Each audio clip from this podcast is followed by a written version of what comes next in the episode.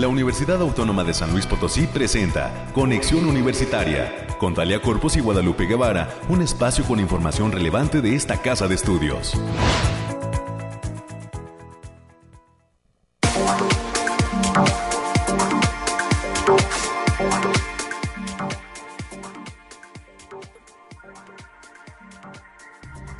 Muy buenos días, San Luis Potosí, México, el mundo, ¿verdad? Que esté en sintonía de conexión universitaria.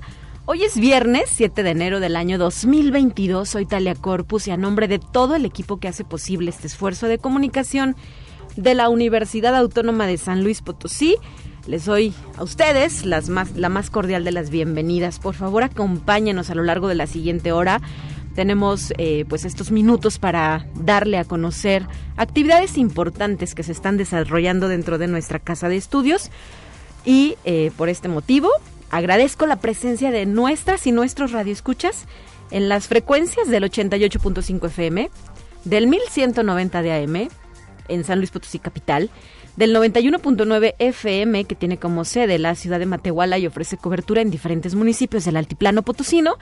Y claro, quienes lo hacen en nuestra página web radio y Em, así eh, como la aplicación que se descarga en los teléfonos inteligentes UASLP, la descarga y ahí también puede ubicar una pestaña que corresponde a Radio Universidad. Estas son las formas de consultar este espacio de noticias en vivo, pero recuerde que además tenemos disponible nuestro programa en Spotify, por si quiere escuchar de nueva cuenta alguno de ellos. Ahí está, en el canal de la UASLP se encuentra esta programación. Son las 9 de la mañana con 4 minutos. Espero que usted haya iniciado este día con el pie derecho, reiterando además el llamado a ser eh, pues muy cuidadosos con el tema de las medidas de prevención ante COVID-19 que desafortunadamente continúa presentando pues cada vez más personas enfermas, ¿no? Eh, portando este virus del coronavirus. Así es que por ello hay que tener muchísimo cuidado al desarrollar nuestras actividades cotidianas. Nosotros aquí en cabina estamos pues con las medidas ya establecidas desde hace tiempo para poder llevar a cabo este esfuerzo de comunicación. Le adelanto lo que tenemos preparado para esta mañana. A las 9.20 conversaremos con la doctora Antonieta de Jesús Banda Pérez. Ella es docente de la Facultad de Enfermería y Nutrición, así como de la Coordinación eh, Académica de la región Huasteca Sur, y nos va a traer la invitación a la presentación del libro titulado Metodología de la Investigación, tópicos en la construcción de un proyecto de investigación cualitativo. En el segundo bloque de entrevista vamos a recibir al rector de la Universidad Tecnológica de San Luis Potosí. Se trata del maestro Gerardo Vilete Espinosa, quien nos dará eh, pues esta invitación al conversatorio virtual Universidad y Responsabilidad Social que se desarrollará el próximo miércoles 12 de enero.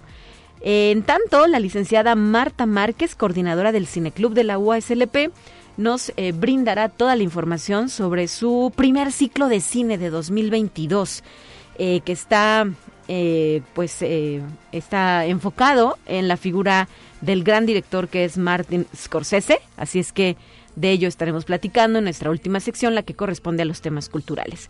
Además de las secciones que usted ya conoce, las cuestiones climatológicas, en unos instantes más desde el Bariclimo SLP, las noticias de COVID-19 que nos ofrecerá eh, Noemí Vázquez Aldaña, así como los temas universitarios en cabina con la presencia de la licenciada América Reyes, integrante de la Dirección de Comunicación e Imagen, más los temas de carácter nacional y las cuestiones de ciencia que amablemente nos proporciona el productor Efraín Ochoa.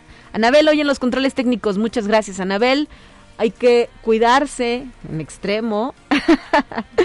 Vamos a el Bariclim, ¿verdad? Ya está listo el reporte del clima. Adelante.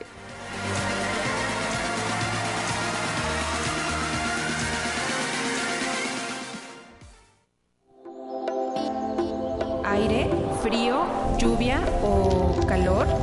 Despeja tus dudas con el pronóstico del clima. Alejandrina Dalemese desde el Laboratorio de Variabilidad Climática de nuestra universidad. Muy buenos días, ¿cómo te va? Talia, muy buen día, un gusto saludándote en este fin de semana. Aquí les traigo el pronóstico que consta del 7 al 9 de enero de este nuevo año 2022 y especificando por zona en el altiplano potosino, estarán con temperaturas máximas de 27 grados centígrados y mínimas de 7. Cielos mayormente despejados con lapsos de nubosidad dispersa pero importante. Vientos ligeros de 10 kilómetros por hora y posibles ráfagas de 25 kilómetros por hora. No se descarta la formación de bancos de niebla ligeros matutinos, así como potencial de heladas en zonas de la sierra. Y en la zona media tendrán temperaturas máximas de 32 grados centígrados y mínimas de 12 cielos mayormente nublados con lapsos de sol importantes, vientos ligeros de 10 kilómetros por hora y posibles ráfagas de 20 kilómetros por hora. No se descartan bancos de niebla y posibles ligeras heladas puntuales en zonas de la sierra y pueden llegarse a presentar algunas lloviznas ligeras aisladas en zonas altas principalmente. Y en la Huasteca Potosina estarán con temperaturas máximas de 33 grados centígrados y mínimas de 18 cielos mayormente nublados con potencial de lluvias ligeras, especialmente en las partes altas de la sierra. El fin de semana se esperan cielos medio nublados con espacios de sol importantes, sin descartar eventos de lloviznas ligeras y vientos de 5 kilómetros por hora con posibles ráfagas de 15 kilómetros por hora. Tampoco se descarta la formación de bancos de niebla matutinos, así como potencial de heladas ligeras en zonas de la sierra. Y en la capital potosina se presentarán temperaturas máximas de 27 grados centígrados y mínimas de 7, cielos medio nublados con ligero potencial de lloviznas aisladas para el viernes, mientras que el fin de semana prevalecerán los cielos mayormente despejados con lapsos de nubosidad dispersa y vientos ligeros de 10 kilómetros por hora con posibles ráfagas de 25 kilómetros por hora.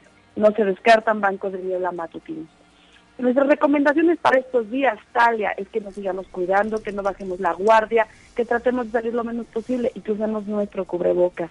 Asimismo, avisable que continúa el factor de radiación ultravioleta a nivel ligero, por lo que se debe considerar no exponerse al sol más de 40 minutos consecutivos en horas de mayor insolación.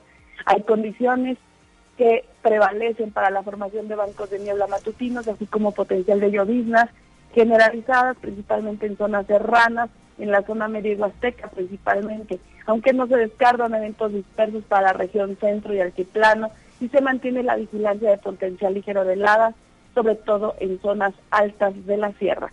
Hasta aquí el pronóstico, tal. Muy bien, muchísimas gracias, eh, Alejandrina Dalemese, desde el Laboratorio de Variabilidad Climática de nuestra institución. Ayer lo decíamos, hay que tener muchísima atención en la próxima semana porque al menos lunes y martes, según el pronóstico, va a bajar la temperatura, ¿verdad? Entonces tenemos que eh, traer los implementos necesarios para hacer frente a estas eh, cuestiones climatológicas. Ya el lunes nos actualizas los datos también. Así es, bonito fin de semana, Natalia. Hasta la próxima. Ya son las 9 con 10 y seguimos.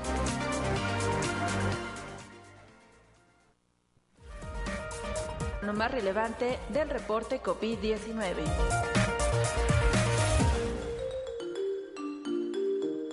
Hola, ¿qué tal? Muy buenos días. Le habla Noemí Vázquez. Espero se encuentre muy bien el día de hoy.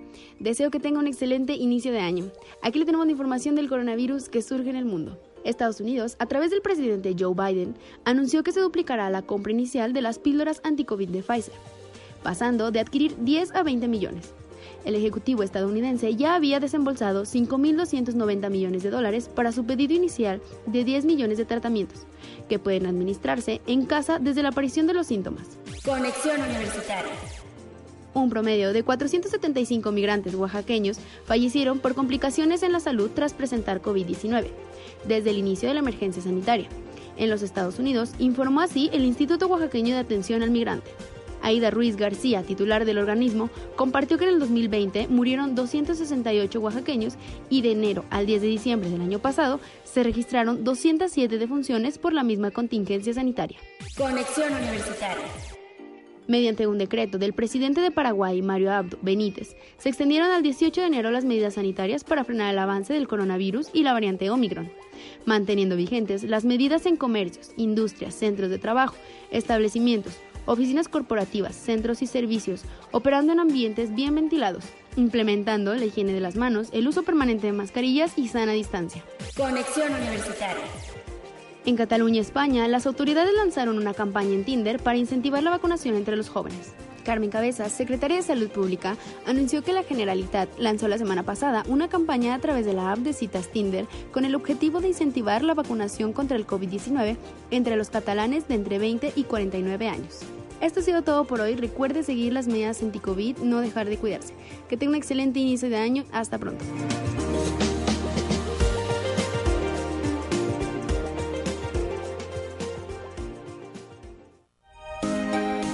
Escuche un resumen de Noticias Universitarias. Para esta sección se hace presente en cabina la licenciada América Reyes, quien ya nos regala su voz y nos proporciona información importante. ¿Cómo estás, América? Buenos días, bienvenida. Hola, muy buenos días, Talia, para ti y para quienes nos escuchan a través de las diferentes frecuencias. Saludos a nuestros compañeros y amigos allá en el campus Matehuala. Y como bien lo comentas, tenemos mucha información. Estamos iniciando el año y también ya es el último día de la semanita. También. De nuestra semana corta, De ¿verdad? semanita Para- corta. Aquí en la Uni nos tocó una semana corta. Una semanita corta, vamos a darle. Y al referirse al panorama económico que podría presentarse durante el 2022, el maestro Juan Carlos Méndez Ferrer, quien es secretario académico y docente de la Facultad de Economía de la Universidad Autónoma de San Luis Potosí, comentó que desafortunadamente en México estamos retirados de la meta de inflación, indicador que debería ser del 3%, pero desafortunadamente permanece arriba del 7%, por lo que ya existe una preocupación en la población para este inicio de año. Así es, lo estamos viendo en los titulares de las noticias, ¿verdad? Este tema de la inflación que se está comiendo nuestros pesos y nuestros centavos. Hoy, eh, quizá eh, en las charlas de café, en los pasillos, en el día a día, eh, no solo las mujeres amas de casa, porque pues muchas veces son ellas quienes más lo resienten, ¿no? Al hacer la compra y adquisición de los productos de la canasta básica, pero pues todos vemos cómo suben los precios y cómo se está registrando esta alza que se suma también a la ya tradicional cuesta de enero. Así es, eh, empezando desde la gasolina, que ya desde, También, desde ¿verdad? Subió. Ya, ya, ya empezamos con esos menesteres. Ay, qué cosas. Bueno, pues por ello hay que cuidar nuestro recurso. Todavía Sí. falta para la quincena. Se nos está haciendo larga, pero hay que ser eh, pues muy cuidadosos en cómo gastamos o cómo invertimos también nuestro dinero, que tanto trabajo nos cuesta ganar. Así es. Y bien, en otra información, especialistas sugieren a la población que para inicio de año se fijen propósitos acordes a la realidad de cada persona para evitar expectativas fantasiosas. La maestra Esperanza Alonso Castañón, quien es profesora de la Facultad de Psicología de esta casa de estudios, expresó que una vez que finalizaron los festejos de Navidad y Año Nuevo, la mayoría de la gente se replantea nuevos compromisos y metas para el año que está iniciando, por lo que el primer paso que se debe de dar es plantear objetivos realistas a las condiciones y realidades de cada persona. Y la Secretaría Académica de la OACLP invita a sus docentes a preregistrarse en el Diplomado a Distancia para el Desarrollo de la Competencia Digital Docente en su segunda edición, que se llevará a cabo en el mes de marzo de 2022 en fechas por definir. Para mayores informes pueden consultar el link http dos puntos diagonal diagonal a punto uaslp.mx diagonal diplo cd2 y cumple con tu propósito de bajar de peso a través del Centro Universitario de Atención Nutricional de la Facultad de Enfermería y Nutrición, quien ofrece sus servicios a la comunidad universitaria y, po- y población en general. Pueden agendar una cita y comenzar a mejorar la salud en este 2022, no solo para bajar de peso, ya lo habíamos comentado, sino para eh, si tienen algún tipo de enfermedad, Enfermedad. degenerativa como es este la diabetes, la hipertensión, pueden visitar el link https dos puntos diagonal diagonal cuan punto punto mx. Incluso para deportistas también hay esta asesoría nutricia para menores de edad. Pues todos, todos somos susceptibles de poder corregir, enmendar o potenciar, ¿verdad? Eh, lo que nos da nuestro cuerpo a través de una sana alimentación, América. Sí, y, y qué mejor que lo hagan sabiendo precisamente nuestras necesidades a través, o sea, por edad, por actividad física, por enfermedad, y qué mejor que lo hagan expertos en este, en este tipo de, de situaciones. Y hay que decirlo, eh, los remedios mágicos, las fajas, las pomadas, luego no sirven, ¿verdad? Sí, Eh, luego es- pueden poner en riesgo su salud también. Así es, Entonces, así mejor pasa. Cuídese y atiéndase con un profesional. Y la USLP también ofrece los servicios especializados de análisis de detección de COVID-19. Recuerden que la atención se brinda en la unidad de diagnóstico clínico por laboratorio del SIGSAP USLP con previa cita. Pueden reservar en la página www.citassigsapUASLP.com diagonal book online. Y si tienen dudas al respecto pueden comunicarse al teléfono 44 48 26 14 50 la extensión es la 8500 Así es, eh, han tenido muchísimo trabajo por esta cuestión que hemos venido comentando sobre el repunte de casos COVID-19. Así es que, pues muchos saludos al personal de ZigZag, a los investigadores y también a todo el cuerpo de apoyo para eh, que, que, están llevando a cabo pues esta labor tan importante, ¿no? Como lo ha sido prácticamente desde que inició la pandemia. Y a usted que nos está escuchando, a cualquier este síntoma leve que tenga, que sea algo fuera de lo normal a lo que su cuerpo está, no lo no lo cure con remedios caseros, también acuda a hacerse la prueba, pero acuérdese que tiene que ser con previa cita porque tampoco hay que evitar las aglomeraciones precisamente en este rubro. Y el Departamento de Arte y Cultura invita al taller intensivo de K-Pop que será impartido por la maestra Greta Alvarado. La cita es el próximo 15 de enero en un horario de 10 a 14 horas en las instalaciones de Arista 475 en el centro histórico. La clase será mixta, abierta a todo el público. Recuerden llegar temprano para alcanzar lugar y no olviden llevar ropa cómoda, agua y refrigerio. Este es un, un evento gratuito y presencial que promueve la cultura segura. Así es, y América, nada más déjame agregar como dato interesante, el día de ayer platicábamos con la maestra Greta Alvarado, que es eh, justamente quien eh, eh, lleva a cabo esta instrucción. Y pues estaba muy contenta porque derivado de la charla que tuvimos aquí en Conexión Universitaria, pues le llegó un mensaje de una persona que, le está, que estaba interesada en compartirle su historia relacionada con el arribo de inmigrantes chinos a México, a San Luis Potosí, ¿no? Entonces, eh, pues nos dijo que estaba muy agradecida por haber abierto estos micrófonos de conexión universitaria y que seguramente le iban a llegar muchas historias más sobre la migración eh, de ciudadanos chinos a nuestro estado. Entonces, pues saludos a la maestra Greta Alvarado que lleva a cabo estas importantes investigaciones. Así es. Y bueno, y ya para concluir, Talia, este, pues ya no hay este, fecha que no se llegue ni plazo que no se cumpla o algo así. Y para todos los interesados en las licenciaturas que ofrece esta casa de estudios en sus ocho campus, se les informa que el proceso de, admisión 2022 arrancará este próximo 17 de enero para iniciar los trámites de preinscripciones, mismo que concluirá el 31 de mayo. Para mayores informes pueden ingresar a la página https dos puntos diagonal diagonal aspirantes.oaslp.mx. Perfecto, pues con esto nos despedimos. América, que tengas un excelente fin de semana a seguirnos cuidando en la medida de nuestras posibilidades a quedarnos en casa por eh, la cantidad de contagios que se están registrando ahora. Así es, cuídense mucho y nos oímos este lunes.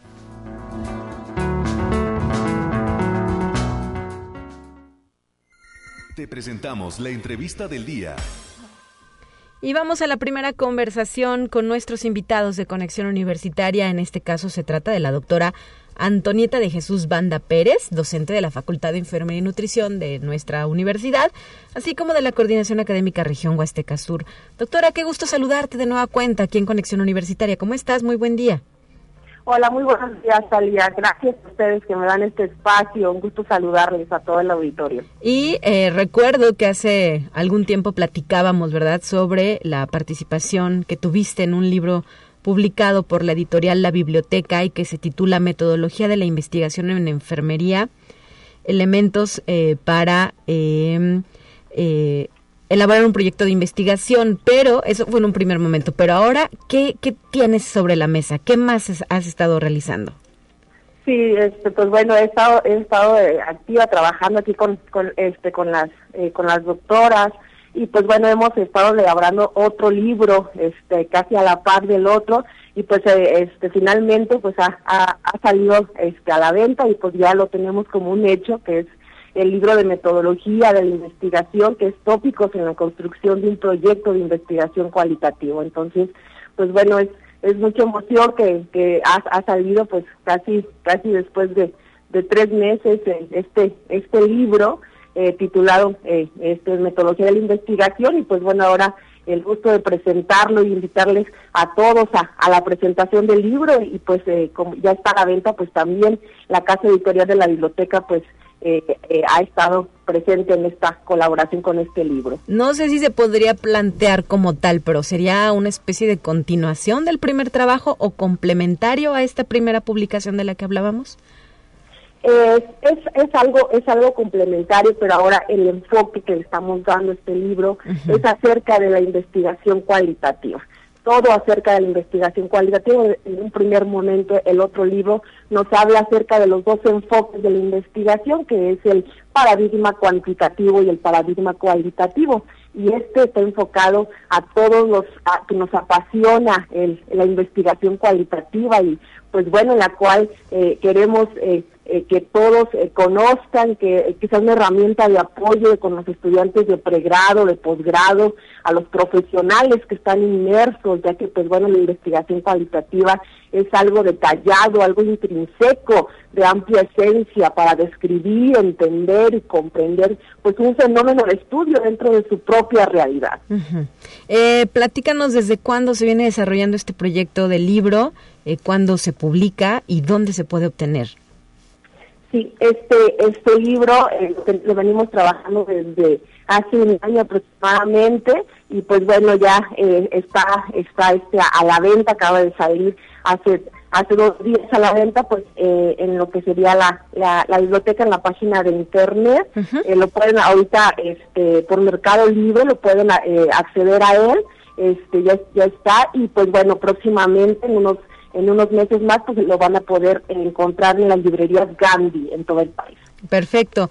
Eh, ¿Quiénes más participan en la elaboración de este libro? ¿Hay algún capítulo en específico en el que eh, lleva tu autoría, doctora? Sí, así es. Este, este, este libro está coordinado por la doctora eh, Alicia Álvarez Aguirre, la doctora eh, Rosa Díaz, la doctora Leticia Cacique, la doctora eh, Lucila Acevedo, somos un grupo de apasionadas por la investigación, somos enfermeras y pues bueno, hemos coordinado este, este libro con mucha pasión, con mucho entusiasmo. Eh, asimismo, pues bueno, yo participo en el capítulo 2 que se titula Enfoque etnográfico y su relación con el cuidado de enfermería. Muy bien, ¿y eh, a quiénes podría interesar la adquisición de este material? Sí, este material, pues bueno, está, eh, está propuesto para eh, todo lo que todos los estudiantes de pregrado, posgrado, profesionales que les guste la investigación cualitativa. Eh, en sí, pues bueno, son son eh, dos capítulos que están enfocados a lo que es enfermería, pero de ahí pues puede ser interesante, puede ser provechoso para todas las áreas de antropología, de ciencias sociales, de, de, de, todos los profesionales que les interese pues indagar y conocer acerca de todo lo que es el procedimiento metodológico que, lleva a cabo la investigación cualitativa. Eh, eh, doctora, ¿qué tan común es que este tipo de, temas sean abordados a través de, literatura, de libros de esta naturaleza? Sí, mire, hay, hay hay, no hay, no hay mucha este, bibliografía acerca que, que nos habla así detalladamente eh, de qué es la investigación, de todo de todo el proceso metodológico, eh, no, no, no, y más pues bueno que profesionales en el ámbito de, del cuidado de la salud, como somos las enfermeras, que hemos propuesto este libro, hayamos trabajado el libro, entonces pues bueno es un plus este para sobre todo para la enfermería este esto es este libro. Entonces no hay ningún libro eh, que sea eh, trabajado por enfermeras. Entonces pues bueno desde ahí el plus que se está trabajando para para para todos los profesionales que, que conozcan y, que y que y que nos y que nos lean para que eh, se profundicen porque pues bueno estos estos capítulos permean todo esto de, de, la experiencia y el gusto y el reconocimiento por la investigación cualitativa. Muy bien, eh, ¿vendrá algo más en cuanto a literatura relacionada con estos tópicos? Ya por lo visto, doctora Antonieta de Jesús Banda, pues te, te apasiona el tema, ¿verdad? Ya te vemos inquieta en este sentido. Sí, claro. Eh, pues bueno, eh, eh, es como la es como la, la emoción, la continuación a, todo esto. Pues yo creo que sí vamos a seguir por ahí trabajando y, sacando más bibliografía. Esto pues nos compete sobre todo desde el área que, estamos de la docencia, ¿verdad? Pues el, el, poder compartir estas experiencias, el poder trabajar en conjunto con, con todos los profesionales que también les apasiona y, pues bueno, esto de compartir es, es, es, es este es lo que también nos, nos mueve muchísimo este como catedráticas que, que somos. Pues hay que hacer la invitación específicamente a la eh, población universitaria que se dedica a estas áreas que nos has referido, podrían estar interesadas, ¿verdad?, en adquirir el material. Eh, exacto, entonces pues bueno, la, la invitación a todos estos colegas a que, que les apasiona, pues los los esperamos el miércoles 12 eh, de enero a las 15, a las 17 horas hora centro de México. Ahí hemos ya mandado invitaciones de manera eh, personal a las instituciones, hemos mandado eh, de manera eh, en redes sociales, en, los, en, todas las plataformas que son de, investigadoras y pues hemos tenido también muchísima muchísimo auge en la, en la en el registro. Tenemos ya colegas de Argentina, de Brasil, de Chile, de Colombia, Guatemala, Perú, este, México, eh, eh interesados por la presentación de este libro y pues bueno, nosotros emocionadísimas de poder compartir eh, este trabajo arduo que, que, se ha ido llevando a cabo, donde también participan muchísimas más colaboradoras del área de, de, los profesionales del cuidado de la salud. Y ahora que lo dices, creo que nos, nos faltó hacer énfasis en esto, ¿verdad? ¿Cómo va a ser la presentación? ¿A través de qué plataforma? Eh, ¿Dónde hay que registrarse? Sí, va, a ser va a ser de manera sincrónica en la plataforma de Microsoft Teams. Y pues, bueno eh, por ahí está ya en las redes sociales el registro para que para que ustedes puedan eh, realizarlo. Si no pues bueno me pueden mandar personalmente eh, a de la USLAB que es antonieta.banda.uaslp.mx correo. Y yo, yo desde ahí les estaré mandando el link del registro para que todavía tenemos unos días para poder que se puedan registrar y yo mandarles el link de acceso a, este evento de, la presentación del libro. Sí, por favor, para concluir, fecha y hora del evento. Sí, el, evento se estará llevando a cabo el miércoles 12 de enero a las 17 horas, hora horario eh, de, de México. Perfecto. Pues con esta información damos por concluida la entrevista. Doctora Antonieta de Jesús Banda Pérez, muchísimas gracias por habernos eh, compartido esta buena noticia. Que sea un éxito la presentación del libro Metodología de la Investigación, tópicos en la construcción de un proyecto de investigación cualitativo. Enhorabuena por este proyecto. Muchísimas gracias, que esté muy bien. Saludos cordiales a toda la auditorio. Gracias, un abrazo a la distancia y feliz 2022, 9 con 29. Es tiempo de ir un corte. Volvemos.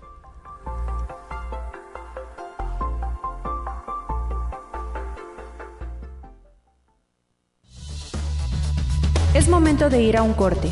Enseguida volvemos.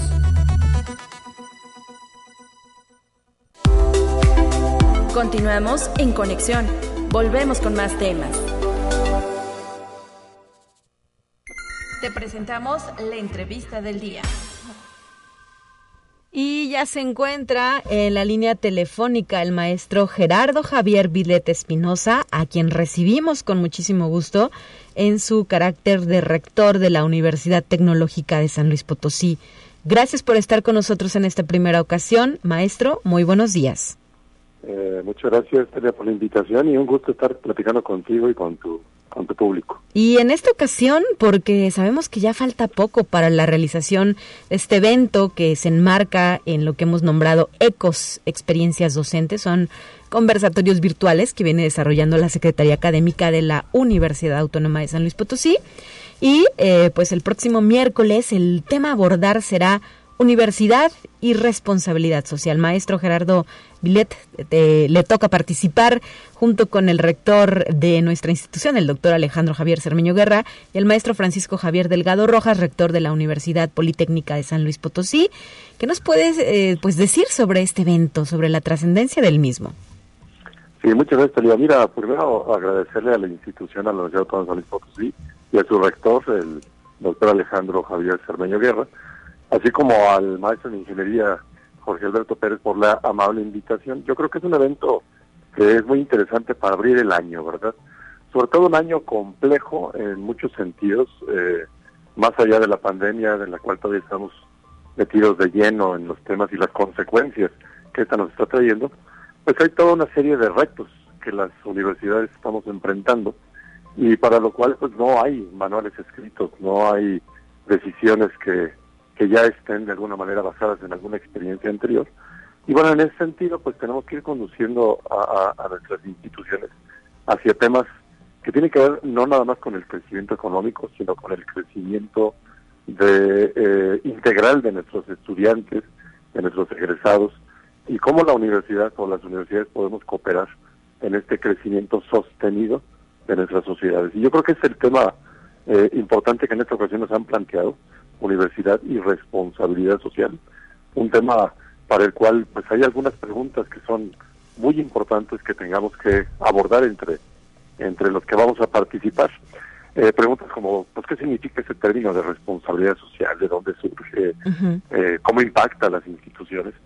Pero también, de alguna manera, cómo esto va a ir transformando la vida interior de las instituciones en los temas de formación profesional, de investigación, la manera en la que nos vinculamos a, nuestro entorno para poder aportar, eh, pues bueno, decíamos en el tema del crecimiento, pero no entendido nada más en el crecimiento económico, sino en un crecimiento, vamos a decirlo así, eh, ponderado, integrado, eh, cómo preservar la naturaleza, cómo, cómo fomentar la ética, este, cómo, cómo de alguna manera pues ir ayudando a, nuestros jóvenes, a nuestros egresados, a que vayan comprendiendo, asimilando y adoptando este compromiso social que significa estudiar en una universidad pública, que es, que pues las tres son altamente reconocidas en sus entornos. Claro, y es que la responsabilidad social es un tópico que abarca muchísimas cuestiones, como ya lo ha referido maestro Gerardo Vilés Espinosa, y como sociedad me parece que siempre también lo debemos tener presente. En ocasiones se nos olvida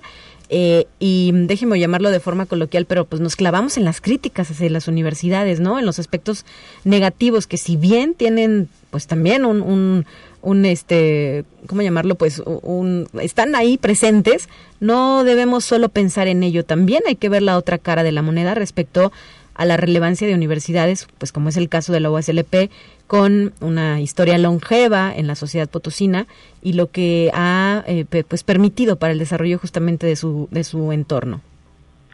Sí, efectivamente. Eh, yo creo que las instituciones en general en nuestro mundo y particularmente en México pues han sufrido un desgaste importante en los últimos años, ¿no?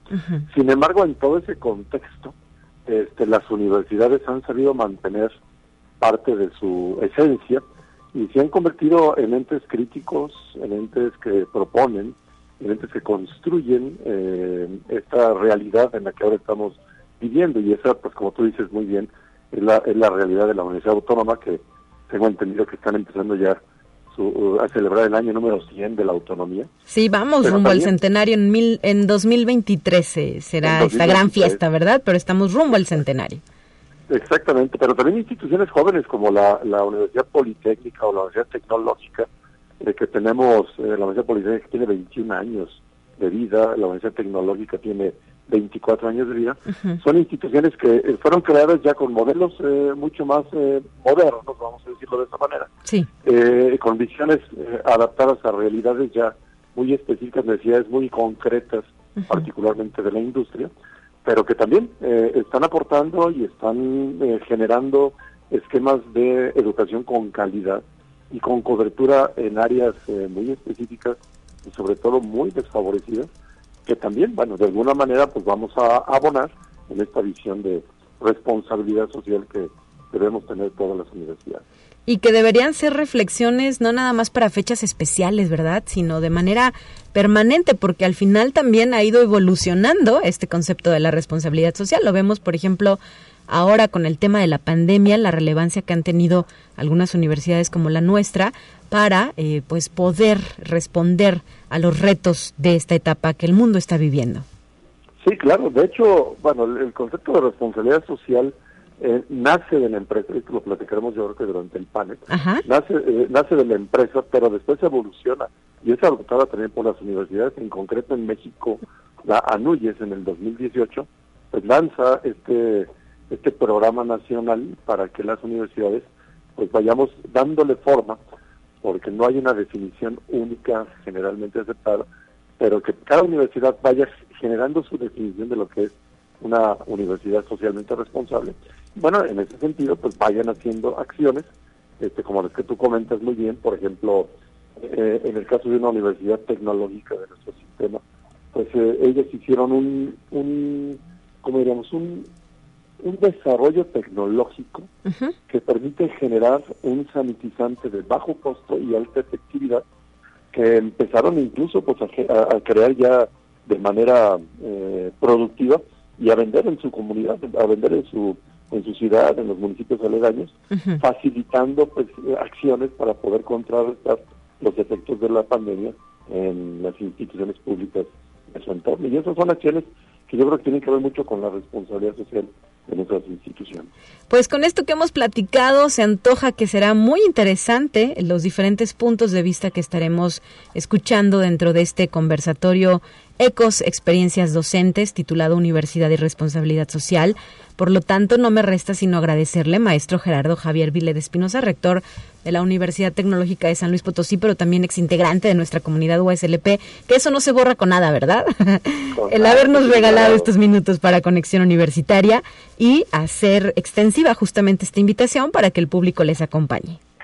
Sí, claro, no, no agradecerte primero la, entrevista, pero también la invitación de la universidad nuevamente y lo que esperamos el próximo miércoles en punto de las 12.30 para platicar esto en un formato que es muy conveniente, que es el formato virtual, que hoy por hoy pues, ya tenemos muy, muy trabajado y que creo que podrá darnos muchas ideas para reflexionar desde el futuro. Perfecto, muchísimas gracias maestro, un abrazo a la distancia y saludos a toda la comunidad de la Universidad Tecnológica. Muchísimas gracias y un saludo de regreso y un feliz año. Igualmente, feliz 2022. Si ustedes están interesados en participar dentro de esta eh, conversación, pueden registrarse a través de una liga que está proporcionando la Secretaría Académica USLP, que se encuentra disponible en sus redes sociales oficiales y también en los perfiles de la UASLP, tanto en Facebook como en Twitter, pueden llevar a cabo este registro o simple y sencillamente estar pendientes de las transmisiones que se eh, vayan eh, realizando del mismo evento. Son las 9 de la mañana con 40 minutos. Aprovecho esto, esta pausa, bueno, esta, esta intervención para agradecer también que se reportó con nosotros la maestra Sandra Muñoz desde la Facultad de Ingeniería, desde Zona Universitaria Poniente. Nos están escuchando. Muchísimas gracias, maestra, por los buenos deseos para el equipo de Conexión Universitaria. Y saludos. Gracias por estar pendiente de este espacio de noticias 9 con 40. Seguimos.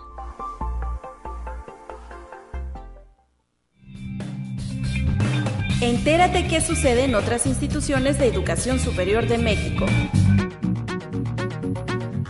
Para 2030, la población que padece diabetes en México se va a incrementar cinco veces con respecto al año 2000 de acuerdo con modelos predictivos, pues a principios del siglo reportaba una tasa de 549 casos por cada 100.000 habitantes que pasó a 1.413 para 2020. Así lo afirmó Julieta Anabel Díaz Juárez, investigadora de la Universidad Autónoma Metropolitana. El reto frente a la enfermedad para el país estriba en modificar los hábitos alimenticios de la población. Conexión Universitaria. En el Pleno del Consejo Universitario de la Universidad Autónoma de Baja California se aprobaron las modificaciones de los planes de estudio de las licenciaturas en Ciencias de la Comunicación, en Sociología y en Psicología impartidas en la Facultad de Ciencias Humanas.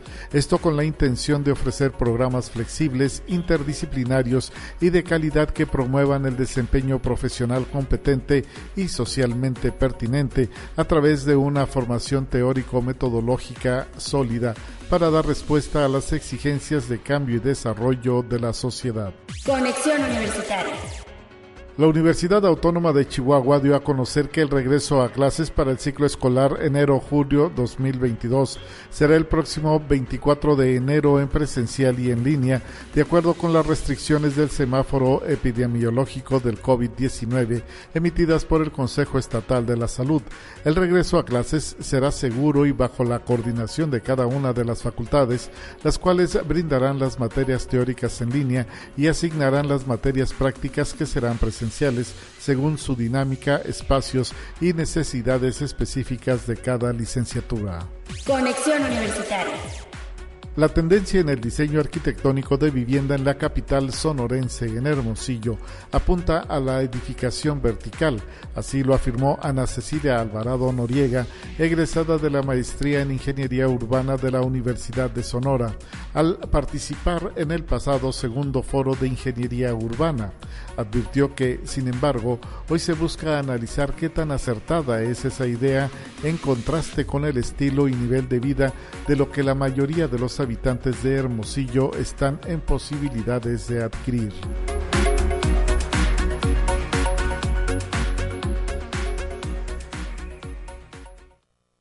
Bueno, pues ahí está la información. Gracias, Efraín Ochoa, por proporcionarnos este material. Son las 9 de la mañana ya con 43 minutos.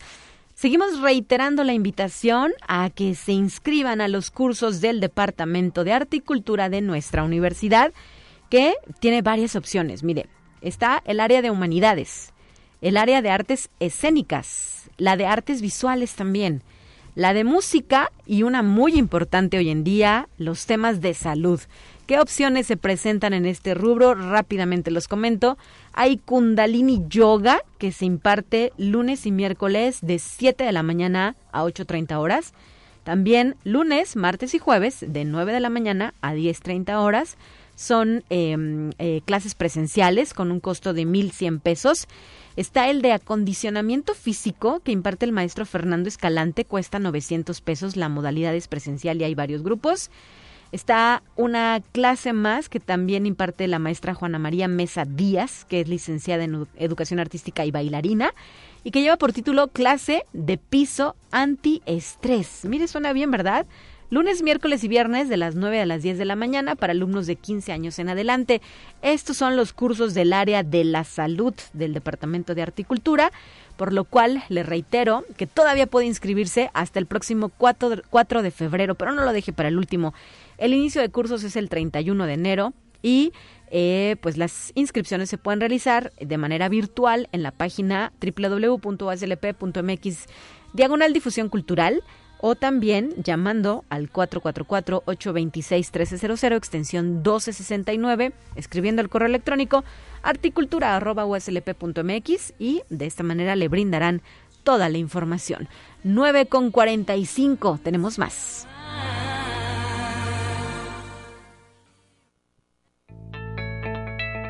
La UNI también es arte y cultura. Y por este motivo también ya se encuentra en cabina nuestra querida Marta Márquez, la primera visita de 2022, porque seguramente van a ser varias, ¿no? Bienvenida. Ay, esperemos. esperemos que sí. Hola, ¿qué tal, Talia? ¿Qué tal a todos los radioescuchas de Conexión Universitaria? Feliz año y bueno, pues lo mejor para todos y, y, mucho cine para todos en este 2022. Y ya, este, pues eh, iniciando actividades en la universidad el día miércoles, nos sorprendieron con un muy buen ciclo, debo decirlo. Me encanta la propuesta con la que inician este año. Podría decirse que arrancan con el pie derecho. Sí. Eh, Marta, ¿qué viene? Sí, pues fíjate que vamos a eh, disfrutar del ciclo de cine que lleva por nombre Barrios de Nueva York Martin Scorsese.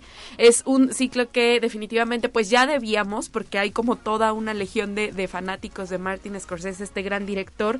Y eh, justo vamos a, pues hacer como un recorrido por la filmografía de, de, de este gran director, productor, guionista que tiene como hilo conductor pues todas estas películas que se desarrollaron o todos estos personajes que se desarrollaron en las calles y en los barrios de Nueva York, ¿no? Sabemos que la filmografía de Martin Scorsese es enorme, pero justo para este ciclo hemos... Eh, eh, pues em, seleccionado algunas de sus películas más icónicas y que como te digo Talia eh, eh, tienen que ver con eh, personajes, con historias que se desarrollaron en cada una de estas eh, calles, ¿no? De, de, Nueva York. Hay que recordar que, que Martin Scorsese, pues es un, es un, es el padre del cine de gangsters, tenemos que decirlo. Eh, imprimió su sello personal a todas estas películas y es un director que, que desde que era muy niño creció y convivió en estos barrios tan específicos de la ciudad de Nueva York que de alguna manera después imprimirían el sello que tiene cada una de sus películas, ¿no?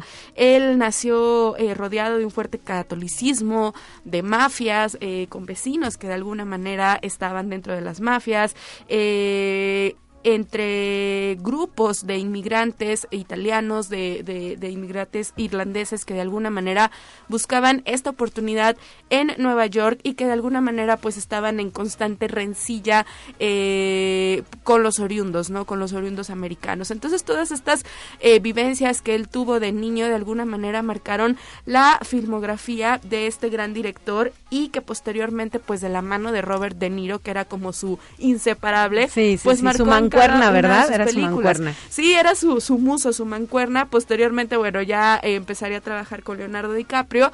Pero Martin Scorsese, pues es, este gran director que, si bien ya tiene 50 años de trayectoria, creo que al inicio fue un poco complicado que la crítica lo entendiera.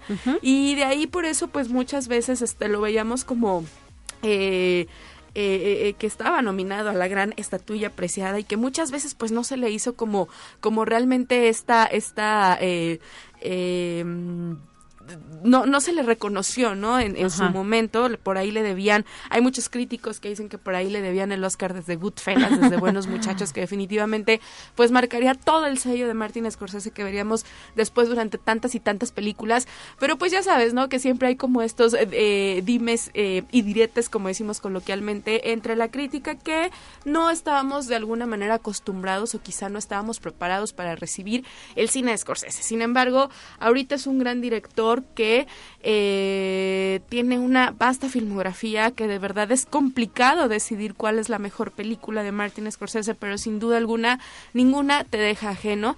Entonces, pues los esperamos el próximo martes para que empiecen a disfrutar de este gran ciclo en el Cineclub Universitario. ¿Cuántas películas han seleccionado para este ciclo? Y eh, Marta, eh, me imagino que son las que pues consideraron, no sé si votando, ¿cómo le hicieron? Son las Pues, mejores, ¿no? Sí, eh, justo, justo son estas películas que sí, que tienen como escenario Nueva York, ¿no? Que tienen como hilo conductor eh, al- algún personaje que eh, se desarrolla dentro de la ciudad de Nueva York, en alguno de los barrios, en alguna de las calles.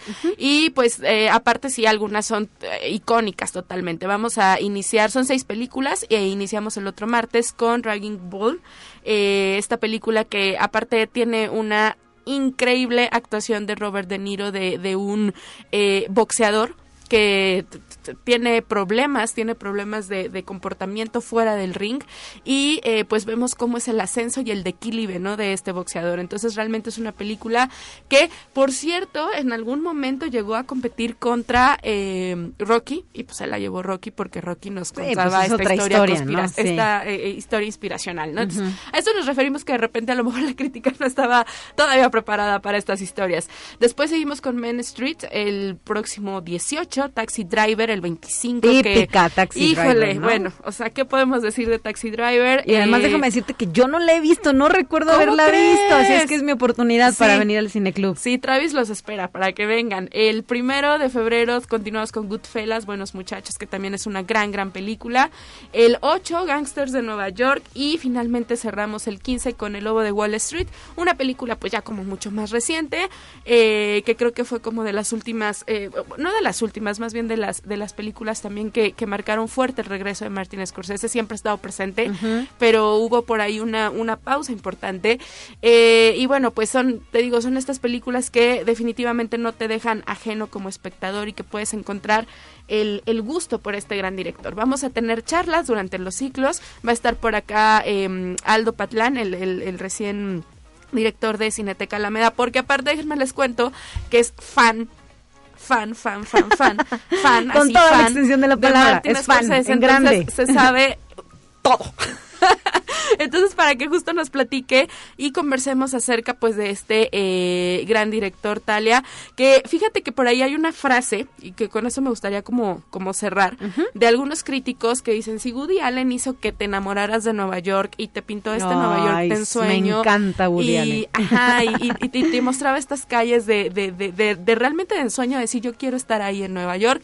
Pues Martin Scorsese es como la contraparte, ¿no? Te, te, te muestra esta ciudad eh, decadente, esta ciudad eh, de, de, eh, eh, inmoral, pero que aún así dentro de toda esta oscuridad pues encuentras por qué quererla. Entonces es lo que vamos a a descubrir en este ciclo. Qué bueno que les gustó, tuvo buena respuesta, así que esperemos pues que, que nos acompañen en el Cineclub Universitario. Seguimos manteniendo costos y, muy importante, las medidas de seguridad. Así es, dependiendo, me imagino que del semáforo, ¿verdad? Sí. Que vaya a evolucionar, que vaya a cambiar de color, estaremos adecuando estas disposiciones para Exacto. seguir con todas las reglas que marca el sector salud. Así es.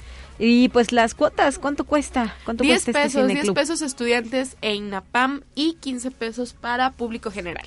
Perfecto, se mantienen, yo no sé ya por cuántos años, ¿verdad? No sé si 10 años llevamos cobrando lo mismo en el Cineclub USLP, que además también ya tiene su historia dentro de nuestra Sí. universidad. Bueno, con decirte que me tocó hacer el servicio social en el Cineclub. ¿En serio? ¡Guau! Y no digo hace cuántos años, yo creo que hace más de 20 que pasé por, por las filas del Cineclub Universitario y pues desde entonces se ha mantenido Sí. de manera constante, presente y también ya como posicionado en el gusto del público, ¿no? Sí, sí, definitivamente pues creo que es un espacio que todos buscamos eh, para disfrutar del pues del buen cine, ¿no? Y, y, siempre estamos como preocupados por pues tratar de dar como variedad, sobre todo creo que es lo importante, creo que debemos aprender a ver de todo tipo de cine, creo que es importante que, que nos, que, que exploremos, que busquemos estas opciones que a lo mejor de repente no nos parecen tan atractivas y darles como esta oportunidad y justo pues el, el Cineclub es este espacio de formación de públicos, ¿no?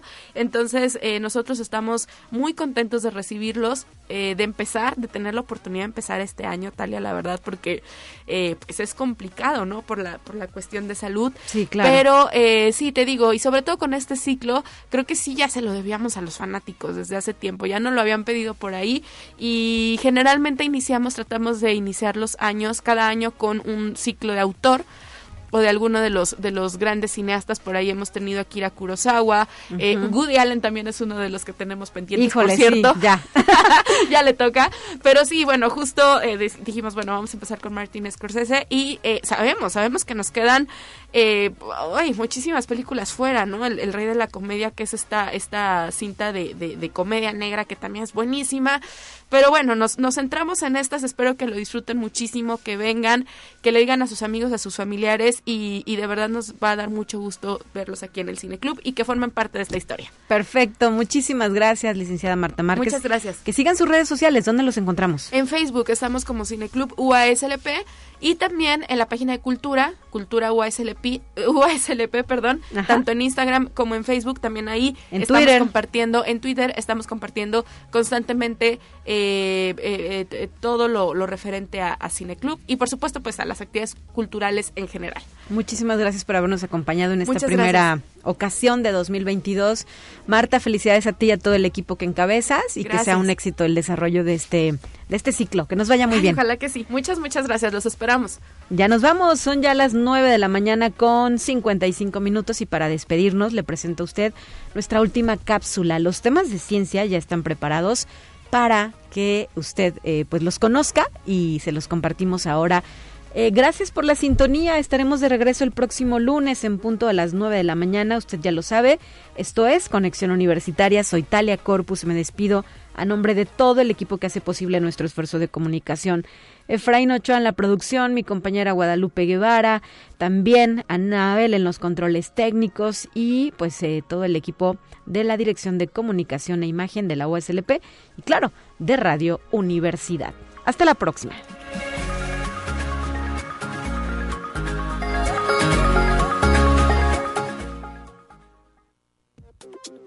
Así avanza la ciencia en el mundo. Descubre investigaciones y hallazgos que hoy son noticia.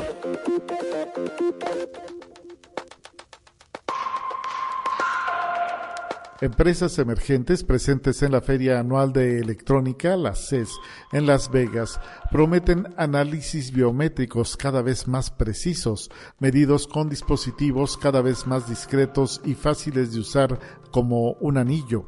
En el año 2022, el sector de la computación corporal para la salud y el deporte representará más de 14 mil millones de dólares. Así lo pronostica la Asociación Tecnológica del Consumidor que organiza el CES. Esto es más del doble que en el año 2018. Conexión Universitaria.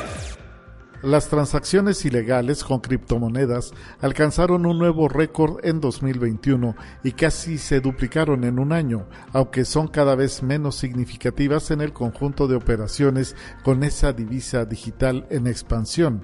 El equivalente de unos 14 mil millones de dólares transitó en 2021 por billeteras digitales vinculadas a actividades ilegales contra 7.800 millones en el año 2020. Así lo estimó la firma de análisis Chainalysis. Conexión Universitaria.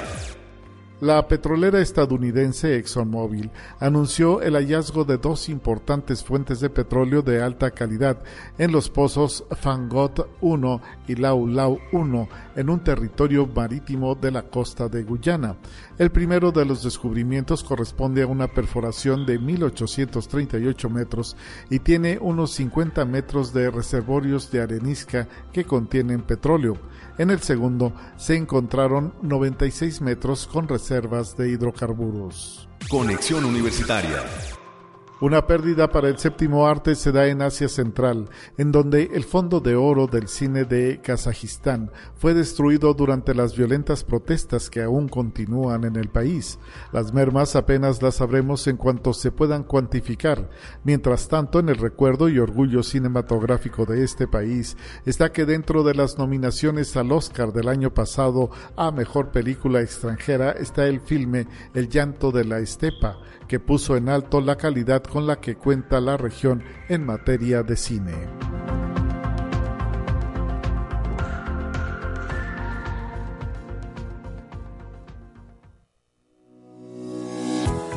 La Universidad Autónoma de San Luis Potosí presentó Conexión Universitaria con Talia Corpus y Guadalupe Guevara.